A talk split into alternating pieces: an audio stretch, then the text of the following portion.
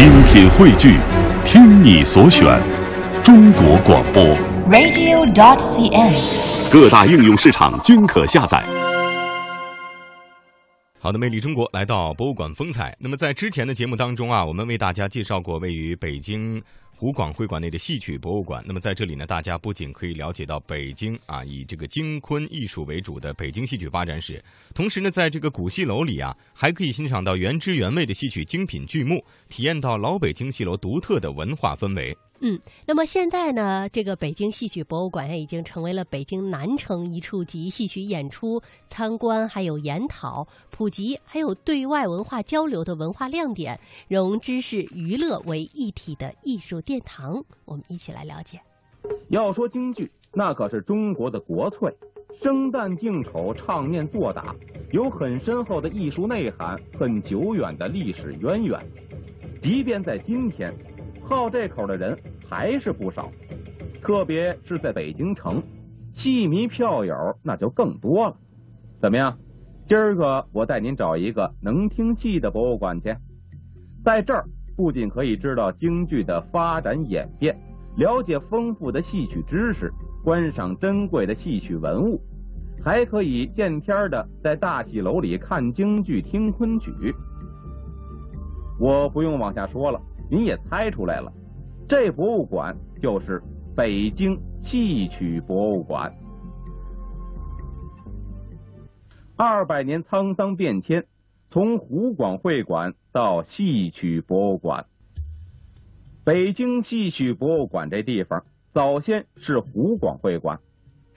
这湖广会馆呢，自打元朝开始就是一个行省，地盘包括今天的湖南、湖北和广东北部一带。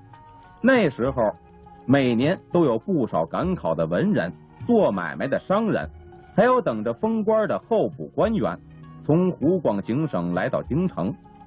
这帮人。那是老乡见老乡，两眼泪汪汪啊！为了歇脚吃饭，联络乡情，得嘞，就集资盖个会馆吧。大概就跟现在各省设立一个驻京办事处差不离儿。这湖广会馆建于清嘉庆十二年，也就是一八零七年。到了道光十年，也就是一八三零年，又在会馆的前院兴建了这座大戏楼。形成了现在的布局。虽说这湖广会馆的门面不大，但在北京城也算是个名人荟萃的知名去处。曾国藩操办过会馆的重修，章太炎、梁启超在这儿发表过演说。特别值得一提的是，一九一二年，孙中山先生五次来到湖广会馆，在此主持了中国国民党成立大会。后来随着时代变迁，湖广会馆逐步衰落，直到一九八六年，北京市政府提出利用湖广会馆的旧址建立一个戏曲博物馆。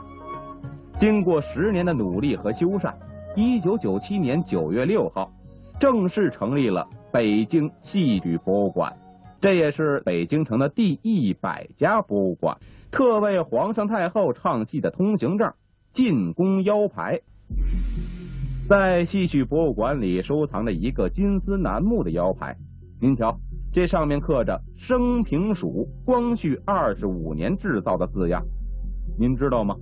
这升平署是清朝宫廷管理戏曲的衙门机构，专门负责从民间挑选艺人进宫，给皇上唱戏解闷儿。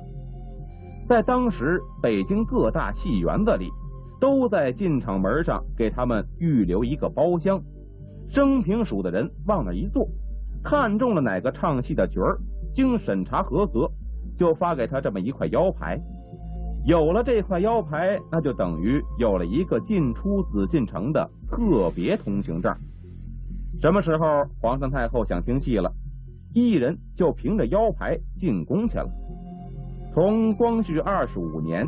也就是一八八三年，为了庆祝慈禧太后五十岁生日，第一次挑选民间艺人进宫唱戏。到一九一一年，清朝被推翻，升平署先后给一百五十多位京剧名角发过腰牌，其中就包括这块腰牌的拥有者陈德林。这陈德林在当时可是一大腕，当过梅兰芳的师傅。他最擅长扮演青衣，最得意的一口是唱《雁门关》里的萧太后。慈禧太后特别爱听他唱戏。据说有一回，陈德林在唱《雁门关》的时候，忘了带头饰宫花，就抖着胆子禀报了慈禧。这老佛爷就让左右把自己头上的宫花拿下来，交给陈德林。这下可不得了了！以后这陈德林甭管在哪儿唱戏，都得带上这宫花显摆显摆，记录京剧发展的珍贵文物——四大名琴与老唱片。在戏曲博物馆里，我们看到了不少珍贵的戏曲文物。这几件戏服行头，这些脸谱造型，这一个个名角剧照。似乎都在默默的给我们讲述着中国戏曲的发展演变历程。瞧这四把京胡，这是北京梨园行里的四大名琴，每把琴都有一个名儿。从左到右，第一把叫罗汉单巧配家筒，第二把叫十三太保，第三把叫盘龙珠，第四把叫虎皮黄。这四把金胡是根据四大名旦梅兰芳。尚小云、程砚秋、荀慧生的嗓音条件和演唱风格而精心制作的，除了琴音响亮之外，更能烘托出不同流派大师的艺术特色。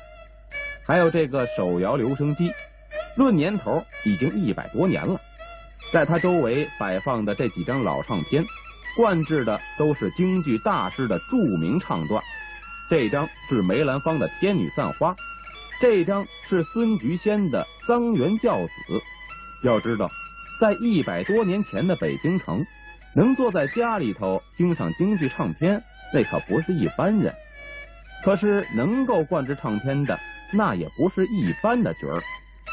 那年头，京剧演员到唱片公司去灌唱片，自己个儿不用掏钱，唱片公司每做这么一版，得给这京剧演员一千块现大洋。好家伙，那时候买袋五十斤的白面都用不了一块现大洋，这一千块是多的一笔钱呐。所以说，现在留下的这些京剧老唱片，那都是够档次、够水平的名角唱段，是记录那段历史的宝贵文物。今非昔比的演出环境，大戏楼。如果您到戏曲博物馆。怎么着也得进这大戏楼看一看呢，瞧瞧里面的大堂、舞台、包厢和茶座，门口这一溜鸟笼子，还有这会学舌的八个，处处都透着一种老北京特有的风情。谭鑫培、梅兰芳、余淑妍都在这戏台上演过戏，但是要搁旧社会，登台唱戏可不是件容易事儿。要不怎么有句话说？好马不拉犁，好人不唱戏呢。来听戏的都是找乐子的，不是欣赏艺术的。所以呀，这戏楼里台上唱的戏，台下卖瓜果小吃的，背手巾板的，叫道好的，扯闲篇的，大呼小叫，那叫一个热闹。要是再赶上来个达官显贵、军警政要，或是地痞流氓、黑道老大，保不齐那场子啥时候就炸了。一九四六年。著名的北平傅连城戏剧学社，在这戏台上好模样的唱着京剧《打樱桃》，一个书童正念着“怪哉怪哉真怪哉”，树上掉下个馅饼来。没想到一个宪兵冲上台去，当场就把演员给揍了一顿。临了还来了一句：“为什么这树上能掉下个宪兵来？”您说那叫什么世道啊？再瞧今天。甭管您是来欣赏名家大师的精彩表演，还是为票友戏迷叫好捧场，台上台下演员观众，那是一种相互的交流，要的是和谐的艺术氛围。您想啊，往那一坐，喝着茶水，嗑着瓜子，听着戏文，瞧着演出，是不是件挺滋润的事儿啊？